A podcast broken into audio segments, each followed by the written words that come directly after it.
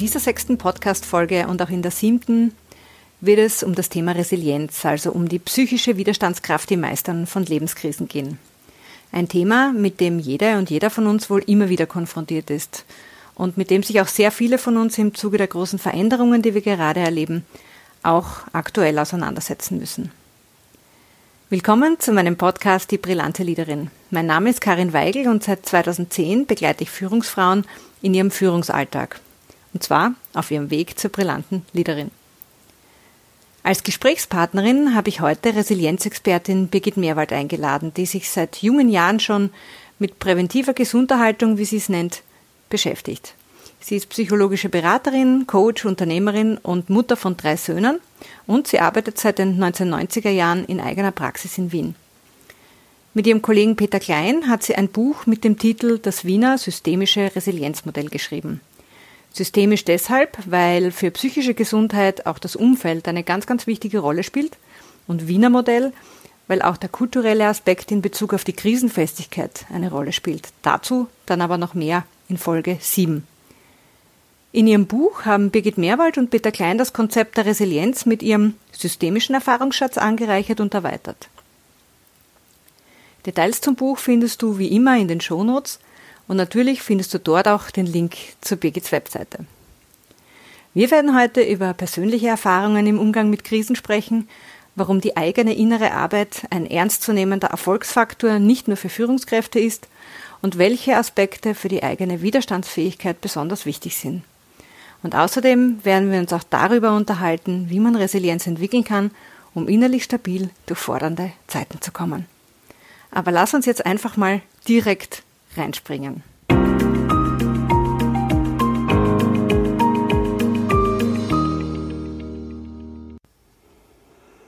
Ja, liebe Birgit, vielen Dank, dass du dir heute Zeit genommen hast und dass du hier bist. Ja, vielen Dank auch dir, Karin, für diese Möglichkeit äh, zu diesem Interview. Ich freue mich. Ja, ich möchte mit dir über das Thema Resilienz sprechen und in den nächsten zwei Podcast-Folgen verschiedene Punkte ansprechen und zum einen einmal über die aktuellen Herausforderungen in unserer Wirtschaft und auch den Unternehmen, aber vor allem auch über ganz viel Persönliches. Und ich denke, wir fangen mit dem Persönlichen jetzt mal an.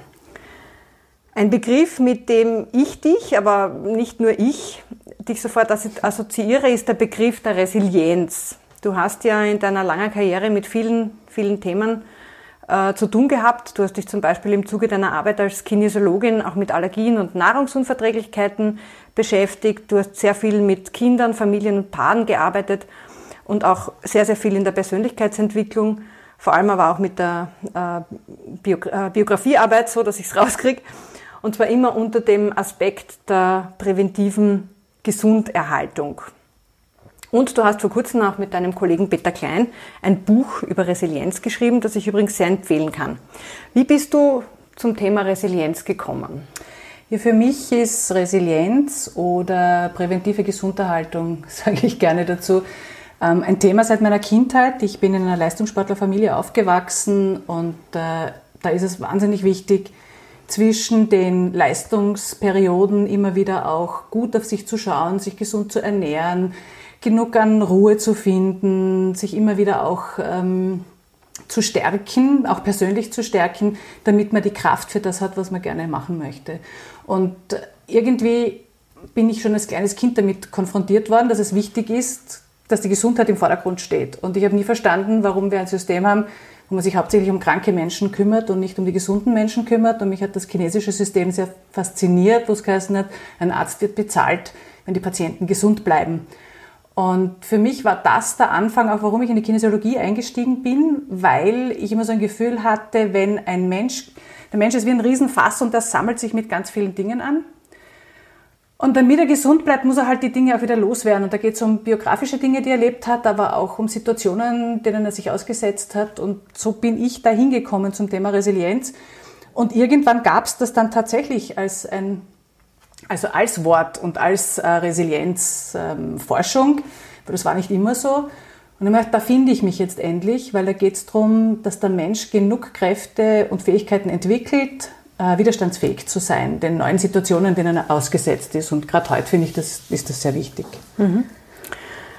der Begriff Resilienz klingt natürlich jetzt so gescheit und viele kennen den wahrscheinlich aus der betrieblichen Gesundheitsvorsorge.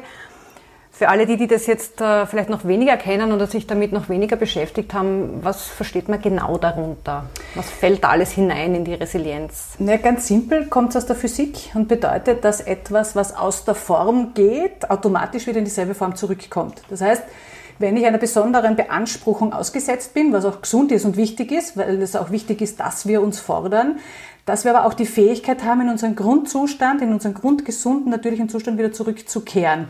Das heißt, jedes Mal, wenn ich einer Situation ausgesetzt bin, die mich sehr beansprucht, muss ich auch eine Fähigkeit haben, mich wieder zu entanspruchen, unter Anführungszeichen. Und so kann man das ganz simpel erklären, wenn man sich vorstellt, eine Feder, die man ausdehnt auf eine ganz, ganz starke Dehnung, die flutscht dann irgendwann wieder zusammen und geht in ihre ursprüngliche Form. Und es ist wichtig, dass wir auch dieser ursprünglichen Form uns immer wieder annähern, um gesund zu bleiben. Mhm. Und ähm, ist etwas, was Resilienz ist ja das moderne Wort. Ich habe es auch mal brutal ausgedrückt. Manche verwenden es auch, um die Menschen noch ähm, stärker und schneller zu machen. Äh, wenn man es aber mit der richtigen Haltung versteht, ist es eine Fähigkeit, die der Mensch hat, sich einfach an äußere Umstände immer wieder neu anzupassen und sich immer wieder, aber so, dass er danach immer wieder zu sich selbst zurückkehren kann. Also auch eine Krisensituation gut überleben kann, weil er weiß, wo seine innere Stabilität ist. Und wenn du jetzt sagst, sich an äußere Umstände, an äußere Krisen vielleicht auch äh, anpassen zu lernen, dann ist es ja auch ein sehr, sehr zeitgeistiges Thema gerade. Also ich würde sagen, im Moment ist das ganz extrem, ähm, weil wir eine Situation haben, die nicht freiwillig gegeben ist, ähm, die sich niemand vorstellen konnte, dass sie passiert und plötzlich ist sie da und trotzdem müssen wir mit der umgehen. Und es ist eine ganz, ganz neue Situation, auf die wir uns einstellen müssen, zu wissen, okay, da ist was, was ich nicht verhindern kann und nicht verändern kann und trotzdem möchte ich aber in meiner Kraft und gesund bleiben. Und da merkt man jetzt auch, wer hat mehr prinzipielle Grundresilienz schon gelernt in seinem Leben und wer weniger. Die einen tun sich halt einfach leichter auch mit der Situation und die anderen ein bisschen weniger. Aber wesentlich ist, sich einfach mit dieser Situation nicht zu arrangieren, mit der bestmöglich umzugehen, um auch bestmöglich und vielleicht sogar gestärkt daraus zu gehen und für sich sogar was mitnehmen zu können aus einer neuen Situation. Mhm, also, so wie du gesagt hast, äußerlich flexibel bleiben zu können ja. und um das sein zu können, muss man mal innerlich stabil sein. Ich, ich glaube, dass das überhaupt ein, ein wesentlicher Punkt ist, diese innere Stabilität, die nämlich nichts mit Egoismus zu tun hat, sondern mit innerer Aufrichtung, mit dem Wissen, wer bin ich, was kann ich, was macht mich aus. So dieses, wenn ich mich in meiner Wirbelsäule sehr gerade und aufrecht spüre, dann weiß ich, was ich kann und wer ich bin. Und aus dem heraus kann ich mich in mir sicher fühlen. Und wenn ich mich in mir sicher fühle, habe ich die Fähigkeit, leichter mich an neue Situationen anzupassen, weil ich in mir diese Stabilität habe. Ich habe immer so ein Bild, Menschen vielleicht aus meiner Generation, und ich bin 69 geboren, da gab es die Baba-Babas. Und ich habe das Gefühl, ähm, innerlich stabil aufgerichtet, gut bei sich zu sein und die Fähigkeit, wie ein Baba-Baba, sich in eine Kurve hinein zu bewegen und anzupassen, aber dann auch wieder sofort die Möglichkeit zu haben, die Figur dieses Baba-Babas anzunehmen, also meine Struktur wieder anzunehmen. Und ich glaube, dass das eine Fähigkeit ist, die wir alle entwickeln müssen, weil auch diese innere Aufrichtung uns dabei hilft, wenig manipulierbar zu sein, wenig ähm, uns zu verlieren und uns zu sehr anzupassen und in Systemen zu verlieren, wo wir gar nicht mehr wissen, wer wir sind. Und du hast jetzt die Parapapas, das ich sie rauskriege, äh, genannt, die sich ja verformen können und genau. damit auch ganz, ganz viele Möglichkeiten haben. Das heißt, ein, eine gute Resilienz hat auch damit zu tun, dass man selber viel mehr Handlungsoptionen hat wahrscheinlich oder Handlungsräume Absolut. findet, weil, äh, weil man einfach flexibler ist in, in dem Absolut. und immer wieder zu sich zurückkommt. Ja. Jetzt äh, klingt, klingt es ja nach einem super Zustand, äh, wenn man das erreicht hat. Ja. ja. Kann man das lernen? Kann man Resilienz lernen? Kann man lernen, ja. resilient zu sein? Also es gab mal eine Situation, wo die Forschung gesagt hat, resilient ist etwas, was man sich erarbeitet im Laufe seines Lebens. Das heißt, je nachdem, wie dein Leben verlaufen ist, genauso wird dein Leben danach, also so resilient bist. Also je mehr du erlebt hast, umso widerstandsfähiger bist du in deinem Leben. Ähm, man weiß aber, dass man das lernen kann mittlerweile, weil es würde bedeuten, dass nur alle, die eine, eine eine dramatische Kindheit hatten, die Fähigkeit hatten, also Resilienz und, und Ressourcen zu entwickeln. Man weiß aber heute auch, dass jemand, wenn er sagt, ich habe eine schöne Kindheit gehabt und trotzdem fehlt mir aber jetzt die Fähigkeit, äh, diese Widerstandsfähigkeit, dass man die lernen kann. Ähm, wie kann man die lernen? Also das eine ist Biografiearbeit, also sich mal seiner eigenen Biografie bewusst zu sein, seiner eigenen Familiensysteme bewusst zu sein, seiner eigenen Ressourcen bewusst zu sein, seiner eigenen Kräfte bewusst zu sein. Also Biografiearbeit ist sicher so eine, eine unglaublich gute Basis. Und das Zweite ist ein ausgewogenes Lebensrollenmanagement. Das ist äh, etwas, was, was wir auch im, im Wiener Resilienzmodell und dann speziell noch einmal auch in unserem systemischen Resilienzmodell ähm, uns angeschaut haben. Menschen brauchen in ihren Lebensrollen eine Ausgewogenheit. Ja, sie brauchen ein, eine Balance. Weil wenn ich, ähm, wenn man jetzt einmal sagt, okay, der Mensch hat zwischen 9 und 15 unterschiedliche Lebensrollen im Schnitt äh, und der eine mehr und der andere weniger. Wenn ich jetzt nur von mir ausgehe, kann ich anfangen mit, ich bin erstens eine Frau. Zweitens bin ich Mutter, drittens bin ich Ehefrau, viertens bin ich Freundin. Ich arbeite ähm, für mich selbstständig, das heißt, ich bin auch eine Führungskraft auf eine gewisse Art und Weise. Ich arbeite zusätzlich in einer Ausbildung, das ist eine neue Lebensrolle. Ähm, ich arbeite mit in einem Verein, da habe ich noch einmal eine Lebensrolle. Ich habe auch noch eine Ursprungsfamilie, da habe ich wieder eine andere Lebensrolle. Und, und, und, da kann man wahrscheinlich jetzt einfach weiterzählen. Und wenn diese Lebensrollen nicht ausgewogen sind, dann komme ich in ein Energiedefizit. Und es ist wichtig, dass das, ich muss mir zumindest bewusst sein, wo meine Lebensrollen sind, die ein bisschen schwieriger sind und wo meine Lebensrollen sind, wo ich dann auch wieder Energie sammeln kann, damit ich insgesamt in einem gesunden Zustand bleiben kann. Also dass sozusagen dein Leben im Balance bleibt. Genau. Ja? Und das, aus, genau. dem, aus der Burnout-Forschung weiß man ja, dass wenn eine von genau. diesen Säulen oder mehrere von diesen Säulen gleichzeitig kippen, dass dann einfach, ähm, genau. dass man einfach keine Ressourcen mehr hat. Stimmt, genau so. stabil zu bleiben. Mhm. Okay. Jetzt gibt es ja äh, in der Resilienzforschung, in der klassischen Resilienzforschung mhm. sieben Faktoren und yeah. das sind die Akzeptanz, der Optimismus, die Selbstwirksamkeit, die Verantwortung, die Netzwerkorientierung, die Lösungsorientierung und die Zukunftsorientierung. Und ihr habt jetzt in eurem Buch äh, noch zwei weitere Faktoren dazugenommen, nämlich äh, die Systemklarheit und ähm, das, die Bewusstheit. Warum sind die wichtig für euch? Ja, das Spannende ist, wir haben ähm, begonnen mal mit den sieben Hauptresilienzfaktoren, die ja auch überall schon zum Einsatz kommen und äh, die auch viele Menschen kennen und haben irgendwie das Gefühl gehabt, okay, es fehlt uns was. Und nachdem wir aber vor allem systemisch gearbeitet haben, das heißt mit Aufstellungsarbeit, ist uns recht schnell bewusst worden, dass es so viele unterschiedliche Systeme gibt, in denen wir sind. Also nicht nur Lebensrollen, sondern diese Lebensrollen haben auch immer irgendein System mit sich, weil ich habe ein Arbeitsfeld, das ein System in sich ist, ich habe ein Familienfeld, das ein System ist. Und es braucht eine Klarheit in all diesen Systemen, damit ich mich gut orientieren kann und auch gut verändern kann. Das heißt, es muss mir bewusst sein, in welchem System ich mich auch gerade befinde. Und wir haben das jetzt, es ist ja interessant, dass unser Buch fertig geworden ist jetzt genau in dieser Krise und da haben wir einiges auch erlebt aus dem. Und wenn ich mir jetzt alleine vorstelle, eine Familie mit Homework, ähm, dann ein Distance Learning, zwei Kinder zu Hause, und vielleicht auch noch ein Haustier und viele andere Dinge, die noch zu erledigen sind. Und plötzlich leben vier Menschen, die normal in vier unterschiedlichen Systemen sind, in einem großen zusammen. Die Koller, also das funktioniert ganz, ganz schwer. Und wenn diese Klarheit nicht da ist, wer hat wann welche Rolle, welches System hat wann Priorität, dann kommt es sehr, sehr schnell zu, ja, Streitereien, ganz simpel, Überforderung, ähm, Nerven wegwerfen, aber nicht, weil alle überfordert sind, sondern weil die Systeme mit sich nicht klar sind. Und ich muss mich immer wieder neu orientieren. Ich muss als Mutter wissen, dass ich mir einen Raum schaffen muss, wenn alle plötzlich da sind. Dass ich auch dem Kind einen Raum geben muss, den es normalerweise in der Schule hat, der plötzlich jetzt zu Hause ist, wo dann die Systeme überlappend sind. Dass ich ganz klar nicht nur räumliche Trennungen mache, sondern auch anspreche. Wo hat jeder seinen Rahmen, seinen Raum in seinem Sein?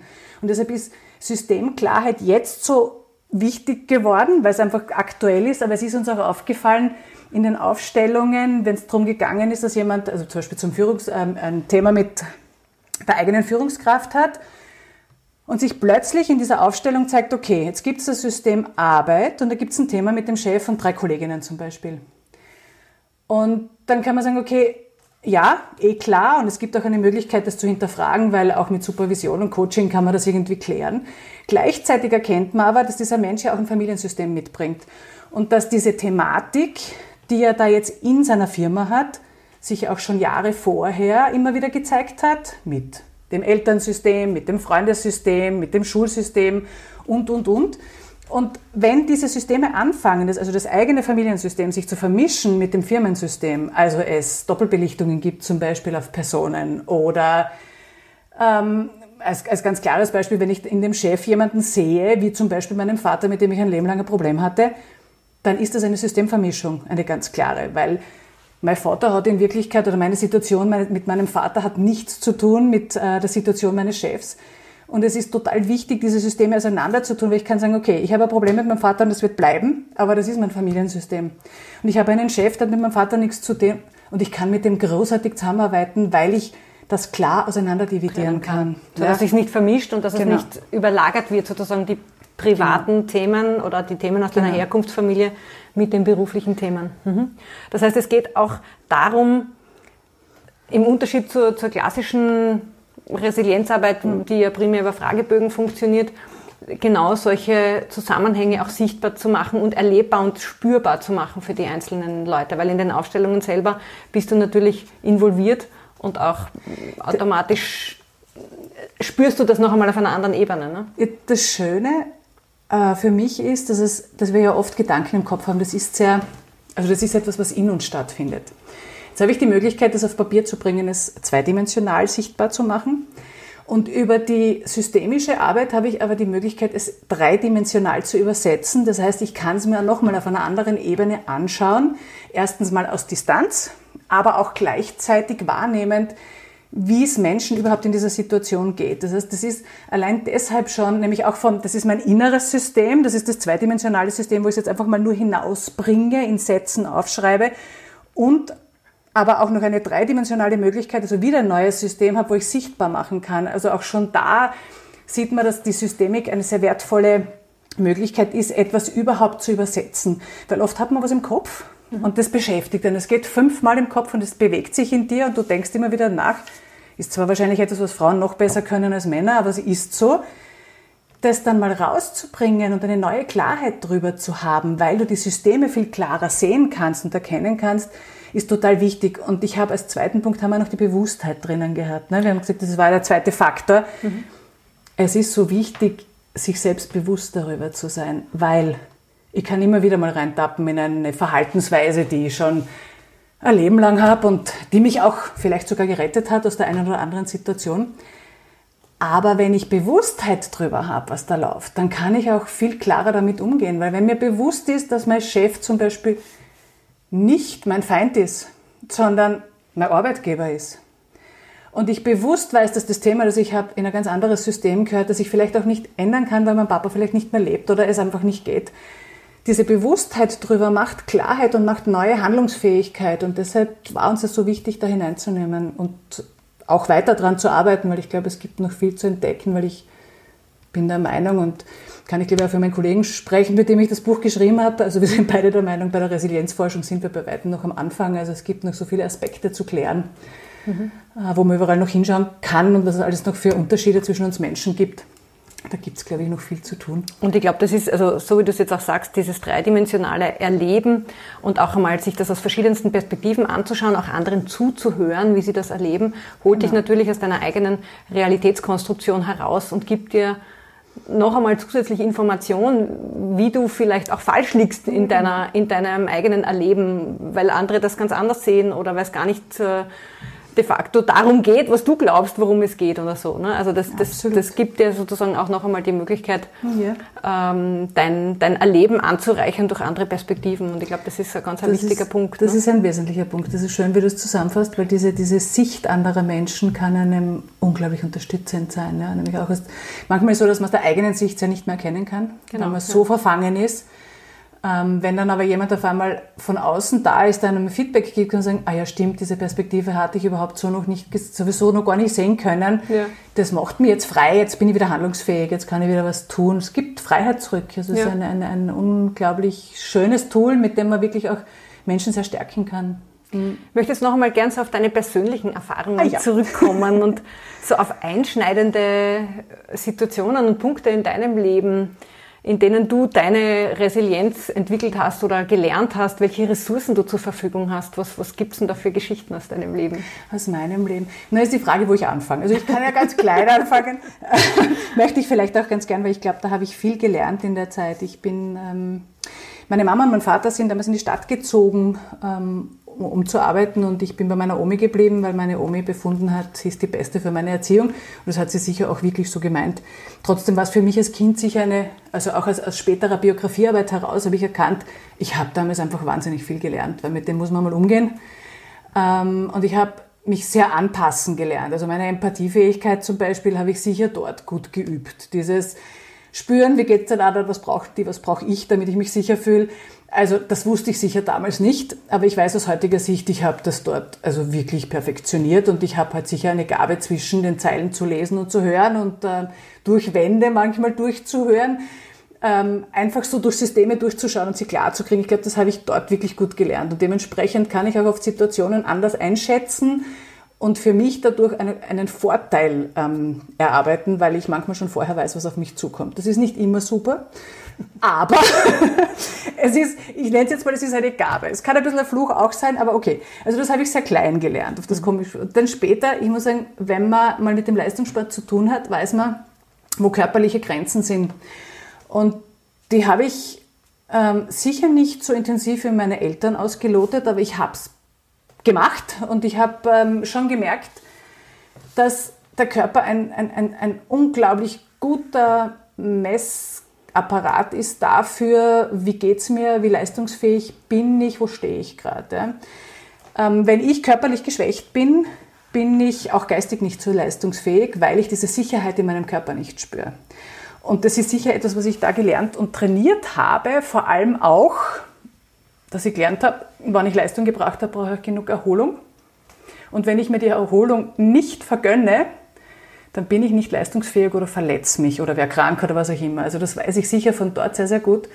Und ich muss sagen, ich habe halt auch einfach so wie viele andere, ich habe eine, ähm, meine Eltern haben sich scheiden lassen, da war ich 14. Es war eine unglaublich schwierige Zeit. Ich habe einen kleinen Bruder, auf den ich von klein auf ein bisschen aufgepasst habe, also für den ich ganz viel Verantwortung übernommen habe, da habe ich nicht viel gelernt, was es heißt, Verantwortung zu übernehmen, auch wenn ich vielleicht nicht immer müssen hätte und das heute deshalb manchmal zu viel mache. Aber gelernt habe ich was es heißt, Verantwortung zu übernehmen. Also ich habe schon relativ jung viel gelernt und bin auch relativ jung, ja, glaube schon in der heutigen Zeit Mutter geworden, weil mein erster Sohn wurde mit 23 geboren. Damals in Italien zuerst noch mein Studium fertig gemacht und bin nach Österreich herauf mit der Erfahrung, okay, das wird hier nicht anerkannt, das ist jetzt blöd, aber ist mal so. Ich werde eh keine Dolmetscherin mehr sein, weil schreiben, also übersetzen will ich nicht und simultan dolmetschen mit Kind wird ein bisschen schwierig mit 23. Somit habe ich beschlossen, okay, ich habe zwar ein italienisches Diplom, ist kein österreichisches, aber ist okay. Und habe dann durch die Geburt meines Sohnes mit 23, ja, war die Situation sehr schnell ganz anders. Und da habe ich viel gelernt. Also Verantwortung zu übernehmen für ein Kind, wo man ja weiß, man soll es eigentlich nur lieben, das ist eine Herausforderung und äh, ich sage heute, Gott sei Dank war ich so jung, weil ich habe viel nicht gewusst und ich habe viel einfach intuitiv gemacht. Ja, und habe halt dann relativ bald auch einen zweiten Sohn geboren mit 26 und bin dann da so hineingewachsen und beschlossen, okay, das kann es jetzt eigentlich nicht gewesen sein, weil an und für sich hatte ich vor, mal die große Managerin zu sein. Und habe dann auch noch einen dritten Sohn geboren und irgendwie auch ein, ein, sehr intensives, also dieses, diese Herausforderung zu haben, ja, mich einfach zu fordern. Das habe ich, glaube ich, äh, sehr, sehr lange auch intensiv gemacht, habe neben dem dritten auch mein ganzes Business aufgebaut, also bin seitdem auch selbstständig äh, tätig und habe dann mit einer Firma noch aufgebaut. Also ich glaube, ich habe viel gemacht, ähm, um resilient zu sein, habe aber auch gelernt, und es ist noch nicht so lange her, dass ich schwer über meine Grenzen gehen kann. Und das vielleicht auch schon damit zusammenhängt, dass ich das eine oder andere Jahr älter geworden bin, ähm, was ich mir nicht so gern eingestanden habe. Ähm, obwohl ich weiß, dass so ist und in Wirklichkeit sehr natürlich mit mir umgehe, aber dieser innere Faktor, so wie früher, ich bin mal gewusst, ich habe einen Zusatzmotor in mir und den kann ich immer zuschalten. Und den gibt es immer zu aktivieren, auch wenn es jetzt schon ganz eng ist und ganz schwierig und ganz wenig Kraft noch, den kann ich sicher noch, noch einmal aktivieren, weil das konnte ja, wie mein Sohn die ganze Nacht durchbrüllt hat und die wirklich, und ich habe Verständnis für jede Mutter, die sich überlegt, ob sie das Kind nicht zurückgibt. Weil es gibt Nächte, also das ist wie Folter, wenn du nicht schlafen kannst. Ähm, aber es ist dieses, dieses äh, über diese Grenzen zu gehen und zu wissen, ich habe diesen Motor, das habe ich ähm, in den letzten vier Jahren ziemlich überzogen. Mhm. Und mich ziemlich verleugnet, obwohl ich geglaubt hätte, dass mir das nie passiert, weil ich sehr achtsam bin mit mir und ich war nicht wirklich achtsam und ich hätte auch niemandem zugehört. Also ich weiß auch, was es bedeutet, an die Grenze oder auch über die Grenze zu gehen. Ich verwende das Wort Burnout nicht so gern, weil ich keine Diagnosen mag, prinzipiell, weil sich das irgendwie so einzementiert. Deshalb sage ich, ich, ich bin über meine Grenzen gegangen und ich habe viel Erholung gebraucht und ich weiß, was das bedeutet und habe mich jetzt auch nochmal über meine Biografie drüber gemacht, ja, wo so diese Trigger sind, wo man mich wirklich zur allerhöchsten Los, ähm, Leistungsfähigkeit motivieren kann, die ich gar nicht freiwillig mache, sondern die von außen motiviert wird. Und das war schon sehr spannend. Also ich habe, glaube ich, ein sehr, ja, ich würde schon sagen, ich habe schon sehr intensiv gelebt bis heute mit vielen Ups und Downs, auch mit ähm, einem Firmenzusammenbruch. Das, da, habe ich viel gelernt, wenn man eine Firma aufbaut und das so der große Traum ist und man das Gefühl hat, das ist genau das, was jetzt gebraucht wird, also ein Gesundheitszentrum zu machen über die dichteste bis zur feinsten Energie von Ost nach West Medizin, alles irgendwie beinhaltend und dann merken, okay, das geht sich aber mit meinem Leben allein nicht aus. Ähm, und daran auch ja, auch zu scheitern, aber auch dieses Scheitern akzeptieren und sagen, das loszulassen. Ja, ich glaube, da habe ich viel, viel Resilienz gelernt. Ich habe es gut überlebt. Also war schon einiges dabei. Das wahrscheinlich nicht alles erzählt. Muss ich auch nicht alles sein. Du hast, du hast ähm, vor allem zwei Aspekte erwähnt, nämlich das eine, äh, dieses Verantwortungsgefühl, das ja. durchaus auch einmal ausschlagen kann in eine ungesunde ähm, Richtung, nämlich wenn es übersteigert wird und, und man dazu neigt, zu viel Verantwortung zu übernehmen. Und das Zweite auch diese Leistungsorientierung. Das ist ja beides etwas, was man in der Regel von klein auf lernt und bis zu einem gewissen Grad auch angelegt hat in sich. Und dadurch tut man es ja dann auch. Ne? Also ich kenne das auch aus meinem Leben und dann äh, irgendwann mal zu übersehen, wo die Grenze ist. Und also das Grenzen setzen damit auch, ja, wie viel Verantwortung kann ich tragen weil solange es geht, geht es ja irgendwie. Ne? Und es macht ja auch Spaß, weil sonst täte man es ja nicht tun. Ne? ja, also Verantwortung übernehmen zum einen, aber auch zu leisten und so wie du selber gesagt hast, ähm, durchaus auch motiviert zu sein, was Neues zu beginnen, was etwas zu starten, aber dann oft auch nicht sich diesen Moment zu geben, hast du mir vorher erzählt, so des Innehaltens und des Nachspürens. Hm. Hm. Worauf lasse ich mich denn jetzt eigentlich ein? Also dieses Bauchgefühl, dieses Umf, mhm. ja, dieses, da, nämlich auch zu differenzieren, gibt mir das, worauf ich mich jetzt einlasse, dieses Projekt oder dieses neue mhm. Thema oder, und es ist jetzt vollkommen wurscht, ob das beruflich oder privat ist, das kann auch das Ausmalen zu Hause sein, vollkommen egal, ja. Gibt mir das jetzt Energie? Mhm. Oder kostet Oder kostet es mir Energie? Und zwar gibt es mir vielleicht kurzfristig Energie. Das, mhm. und, und das ist, glaube ich, die Schwierigkeit, weil kurzfristig, wenn man so jemand ist, der leicht motivierbar und sehr einen hohen Selbstmotivationsgrad hat, dann, dann steigt man da ja gerne ein und sagt, boah, ja, super, und das, das mache ich jetzt. Mhm. Nur die Frage ist, ob es mich übermorgen auch noch motiviert oder ob es mir dann schon zu viel ist. Ne? Und äh, wir haben vorher so im Vorgespräch gesprochen, dass es oft auch darum geht, diese, sich diese Zeit zu geben, innezuhalten und nicht gleich loszustürmen und zu sagen, wow, ja, cool, ja, mache ich. Ja. Ähm, sondern eben, ja, auch da für sich mal eine Grenze Absolut. zu setzen und zu sagen, ich muss das jetzt vielleicht auch nicht sofort entscheiden. ja. ja. Äh, und es ist zumutbar für die anderen auch zu warten auf eine Entscheidung, genau. weil die nehmen sich nämlich auch manchmal Zeit und man muss das auch aushalten. Genau, genau. Also so diese, dieser Umgang immer, ähm, und, und ja. du hast da vorher gesagt, so Fluch und Segen bis zu einem gewissen Grad. Das heißt, es ist ja ganz viel möglich, wenn man leistungsorientiert ist. Man bringt viel weiter, man, man kann viel erreichen, man ist, man ist hoch motiviert. Oder auch wenn man Verantwortung übernimmt, ja, ist man natürlich für viele eine Riesenstütze. Und die andere Seite der Medaille dann, dass man irgendwo einmal dann übersieht, wo die eigene Grenze ist. Und ich kenne das mhm. nur aus meinem eigenen Leben. Ich habe das nie gelernt. Also ich habe das auch schmerzhaft vor mehr als zehn Jahren äh, am eigenen Leib erfahren müssen, wo dann irgendwann die Grenze ist, wo ich nicht mehr konnte. Und das war für mich eine riesen Erfahrung, weil ich mich so vorher noch nie erlebt habe. Hm. Es war aber auch für mein Umfeld eine Riesenerfahrung. Genau, das ist der Punkt. Weil die nämlich auch komplett überfordert waren. Also meine unmittelbare Familie jetzt mhm. weniger, aber im beruflichen Kontext konnten das, mein damaliger Chef zum Beispiel, die konnten das überhaupt nicht einordnen. Mhm. Und ich habe das damals nicht verstanden. Heute mit Abstand und mit viel Selbsterfahrung und Persönlichkeitsarbeit und Biografiearbeit später habe ich das jetzt verstanden, wie es denen gegangen ist damals, weil ich jetzt auch einen anderen Blick auf mich habe. Aber die konnten einfach nicht einordnen, vor allem wenn die mich gesehen haben, was ist jetzt mit ihr? Ne? Warum, warum ist die jetzt plötzlich äh, im Krankenstand und krank, weil sie überlastet ist? Ne? Und du, du hast mir erzählt, du hast eine ähnliche Erfahrung gemacht. Absolut. Das sind zwei Aspekte jetzt gerade vorher, wo gedacht habe, ja, genau. Also das eine ist dieses Innehalten, von dem du vorher gesprochen hast, weil dieses, ähm, ich, ich gebe das, ich manchmal sage ich immer, ich muss mir selber zuhören, wenn ich äh, Coachings gebe, beziehungsweise Beratungen mache. Weil oft sind diese Ideen, die man selber hat oder was man spürt und wahrnimmt, oft für einen selber auch gut. Also dieses, ähm, bevor, also wenn mir, also ich bin so ein Mensch, wenn man mir eine neue Idee bringt und da wäre jetzt was zum Umsetzen und das wäre super, dass ich das mache, dann bin ich immer sofort Feuer und Flamme, ja, weil ich bin total begeisterbar und ich begeister mich gern selber.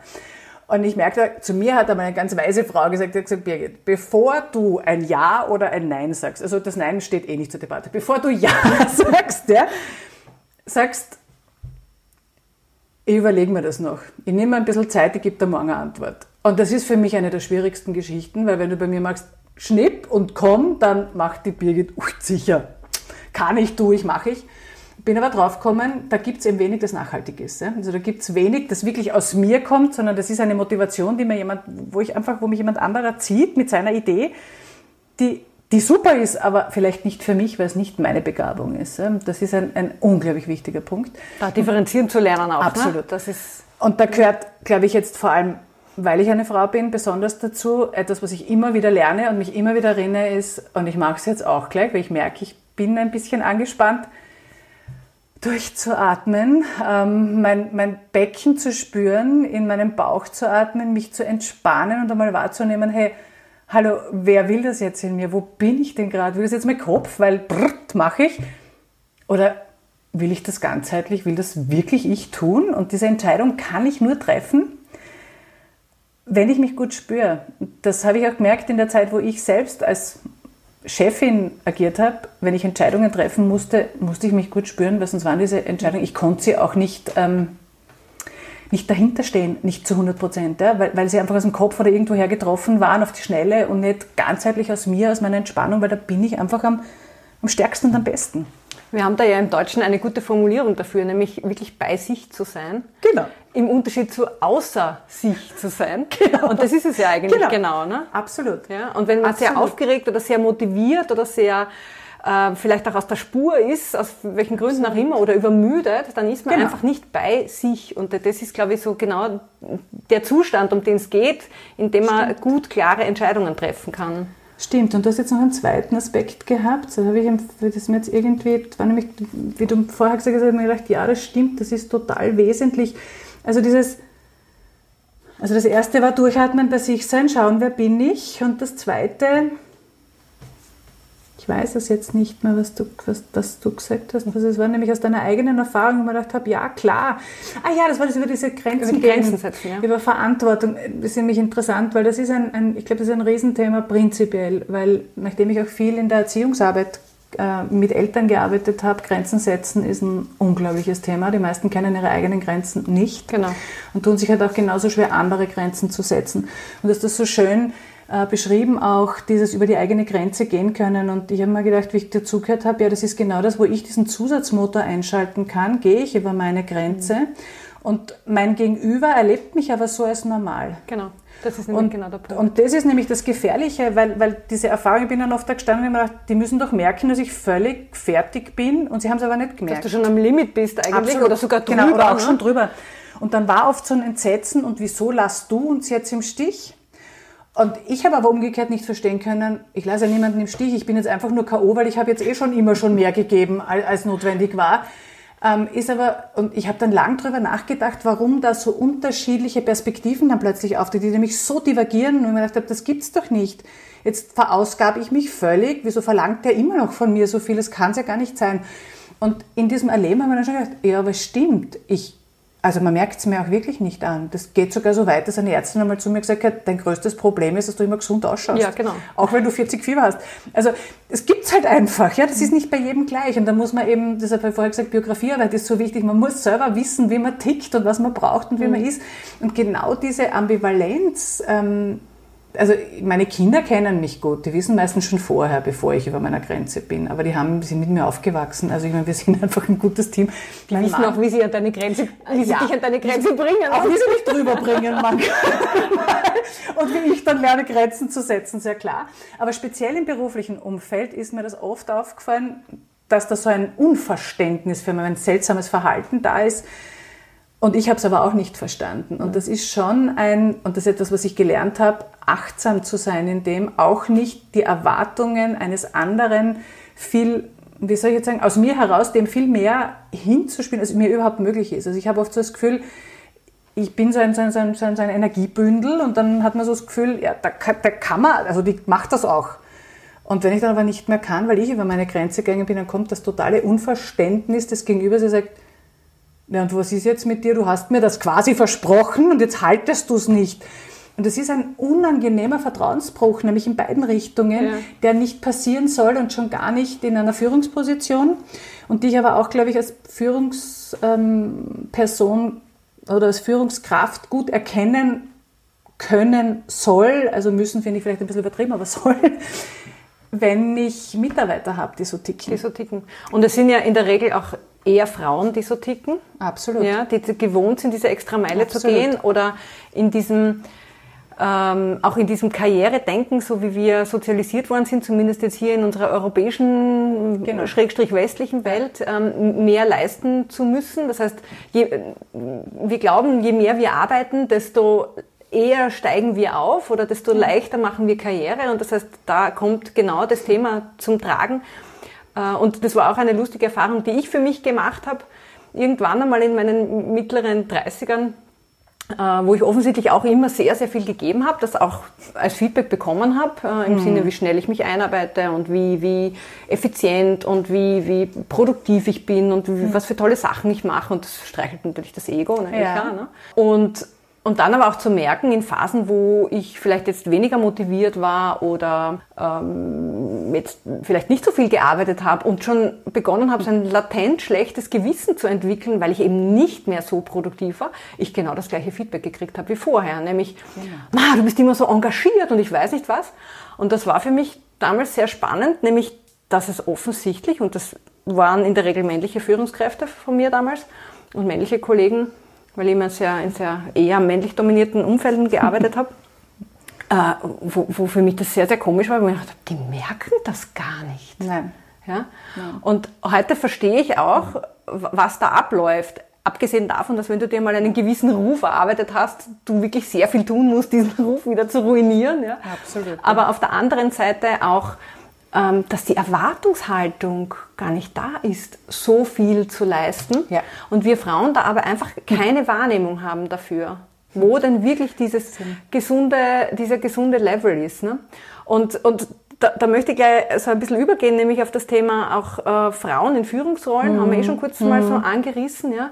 Und, und diese Gefahr, ähm, diese eigene Widerstandsfähigkeit, eben die eigene Resilienz in der Führungsrolle, mhm. ja, ganz wichtig ist, weil wenn du als Führungskraft beginnst zu kippen, und je nachdem, was dann gerade auch abgeht in der Organisation oder auch rundherum, ne, was, das macht ja was mit deinem Team, beziehungsweise ja, deinem Umfeld, beziehungsweise wenn du überhaupt ein Unternehmen leitest, mit der ganzen Organisation. Ne?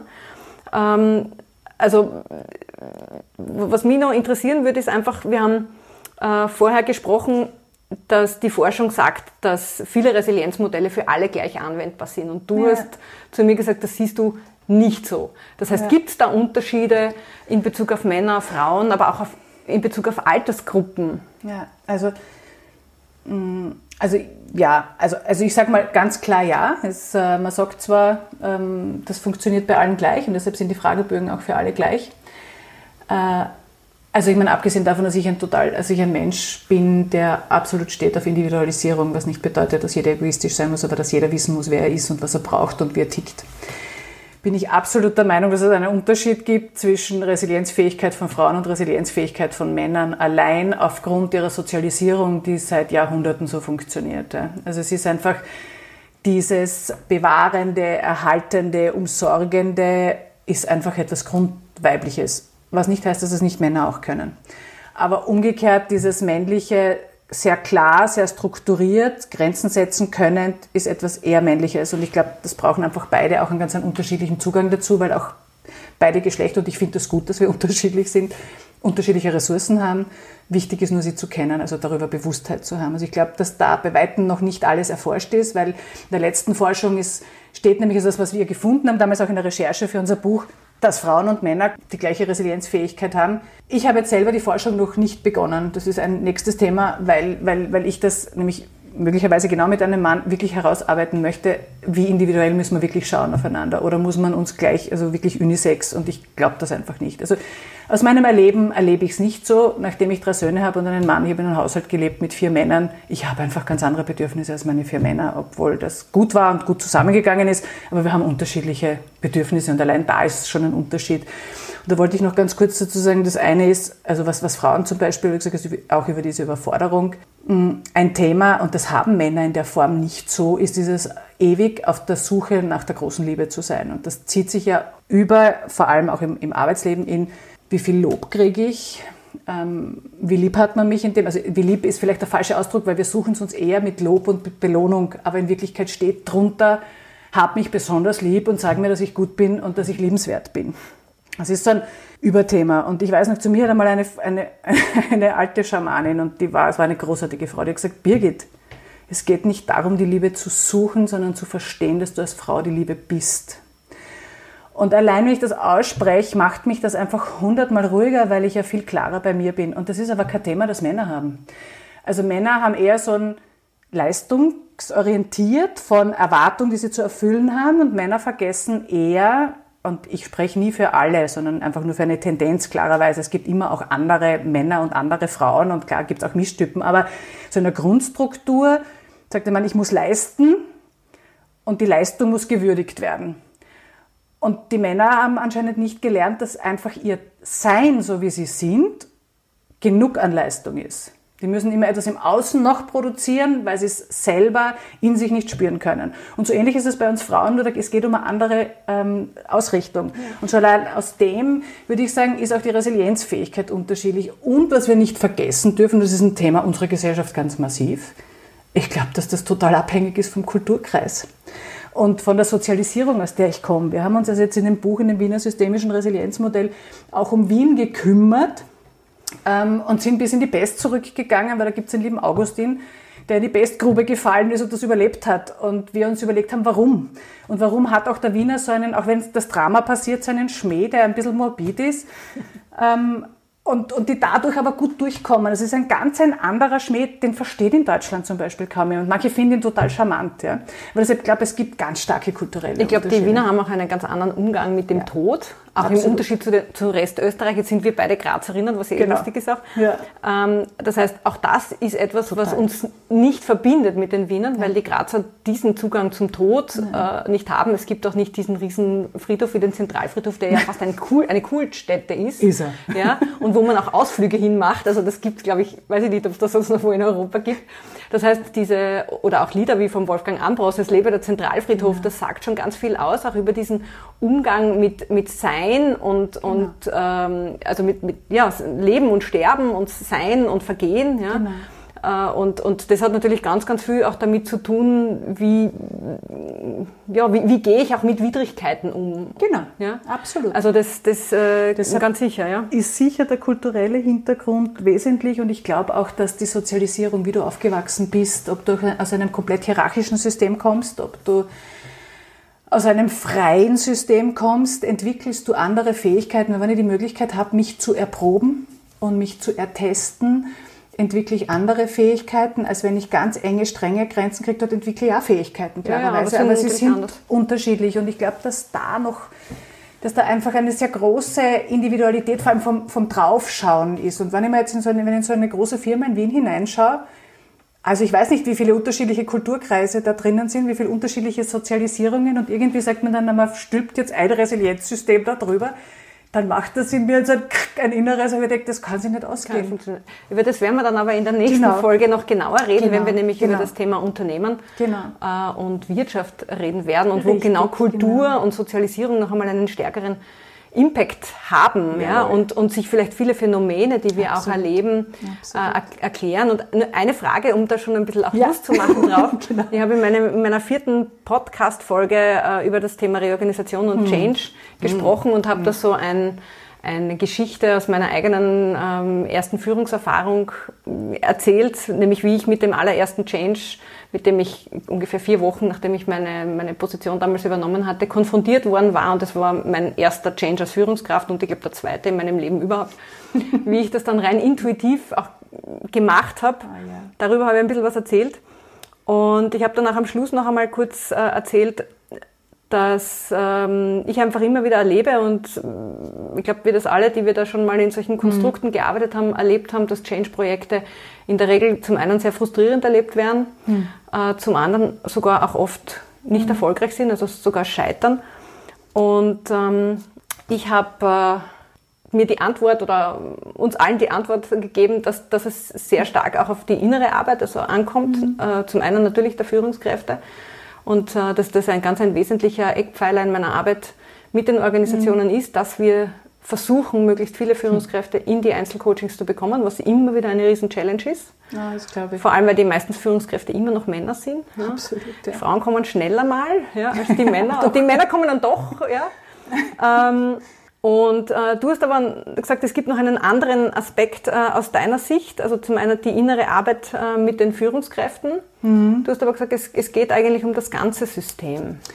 Ja, ähm, weil ich der Meinung bin, dass jede Veränderung, oder zumindest habe ich es so erlebt, ob ich der Meinung bin, also ich erlebe das einfach so auch in meiner Arbeit, dass Arbeit, die im Außen oder Veränderung, die im Außen passiert, die im Innen nicht nachvollzogen werden kann, die hackt irgendwo, weil eine Veränderung im Außen macht Verunsicherung. Also ich erlebe das immer wieder, also auch mit, mit äh, in Einzelcoachings, dass die Menschen sagen, wir haben jetzt wahnsinnig viel Change Management und da passiert jetzt alles viel und es wird alles umgestellt und hin und her und die Menschen sitzen da in völliger Erstarrung und sagen, okay, es wird gechanged, gechanged, gechanged, aber was passiert eigentlich? Und wenn dieser Prozess nicht auch im Innen nachvollzogen wird, in irgendeiner Form, in, in einem inneren weil Veränderung ist nicht nur im Außen, die passiert auch im Innen und dafür braucht es ein Gefühl von persönlicher Sicherheit, von, von einem, und das ist wichtig, weil wenn ich das einem Menschen, vor allem den Mitarbeitern nicht geben kann, also das eine ist, es braucht die Führungskraft, damit sie den Prozess überhaupt anleiten kann und überhaupt versteht, was, das, was der innere Prozess dazu sein kann. Ja. Und gleichzeitig brauche ich es aber auch von der Außenstruktur in die Innenstruktur. Das heißt, auch gelebt im ganzen System, aber mit fast jedem einzelnen Mitarbeiter. Das heißt, auf die auch zu schauen, weil wenn ich dort jetzt als, als, als eine Angestellte eine, ähm, sitze und es verändert sich rund um mich alles. Es schaut, das ist nämlich oft nicht nur so, dass der Raum anders ausschaut, sondern dass meine Kollegen anders sind, dass plötzlich auch die Arbeit komplett anders ist. Mhm.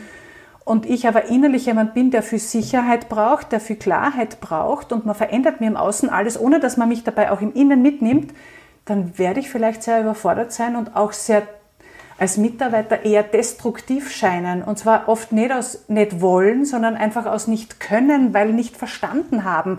Und wir glauben immer, dass wir alles im Außen finden. Das heißt, wir versuchen die Veränderung im Außen und wir versuchen die Lösung im Außen herbeizuführen und vergessen darauf, dass aber der Mensch an sich auch eine innere Arbeit hat. Und du hast das vorher so schon gesagt, wir haben eine innere Welt und es gibt eine Außenwelt und es sind immer zwei unterschiedliche Sichtweisen. Und es braucht aber beide ausbalanciert aus meiner Sicht. Deshalb glaube ich, ist dieses Inner Work so unglaublich wesentlich in diesen neuen Change-Prozessen.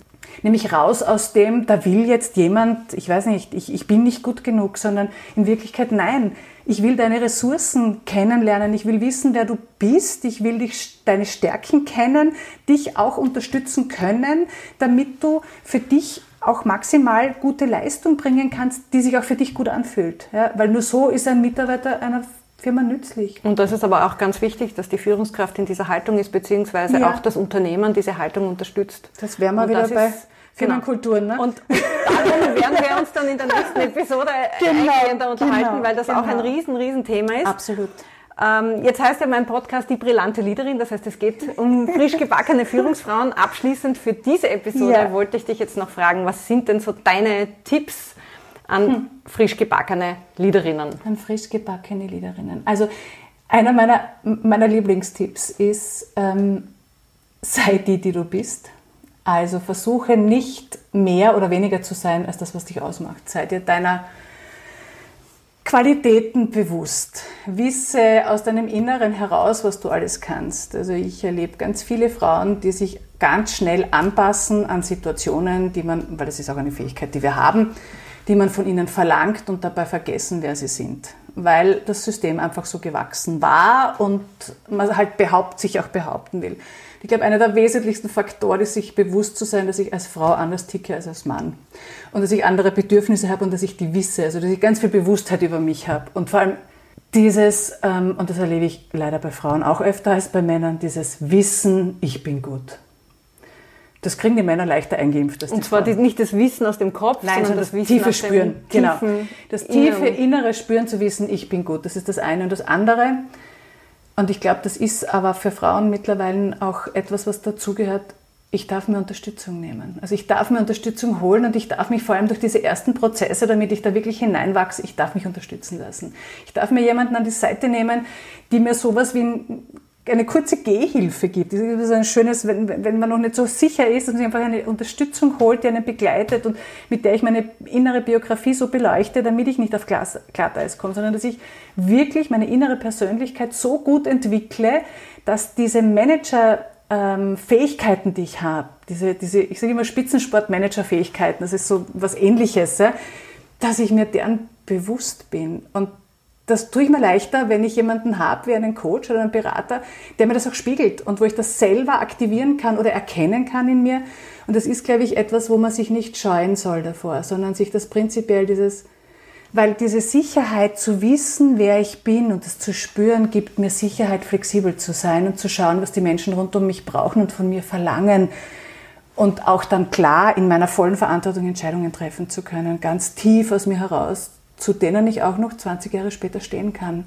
Und das ist leichter, wenn ich weiß, wer ich bin, als wenn ich es tue, weil ich glaube, ich muss es tun. Also das wären so meine Tipps. Das klingt jetzt zwar alles ein bisschen vielleicht viel, aber ich glaube, ehrlich mit sich zu sein, sich zu kennen. Das, das ist eigentlich eh die Essenz, oder? Ja. Sich mit sich zu beschäftigen, ja. bewusst über die eigenen, genau. eigene Vergangenheit, über die eigenen Stärken, genau. die eigenen genau. Hemmnisse Absolut. zu sein und ähm, die ein Stück weit vielleicht auch aufzulösen am Weg. Genau. Und es nicht darum geht, perfekt zu sein, sondern ja. eigentlich, es geht eigentlich nur darum, bewusst zu sein. Genau, dieses, perfekt zu sein. Ja, und genau auf diesem Stück dieses bisschen Selbstehrlichkeit zu haben und zu sagen, ja, ich darf mir das, ich darf das in Anspruch nehmen. Und ja, ich erkenne, wo ich vielleicht noch Potenzial habe und, lernen darf. Ja, genau. Und das, das ist ja nicht fertig. Bis zu unserem letzten Nein. Atemzug entwickeln und lernen wir. Genau. Und genau. Ähm, ich denke, das muss man sich einmal wieder bewusst genau. machen. Es ist, ja. ja.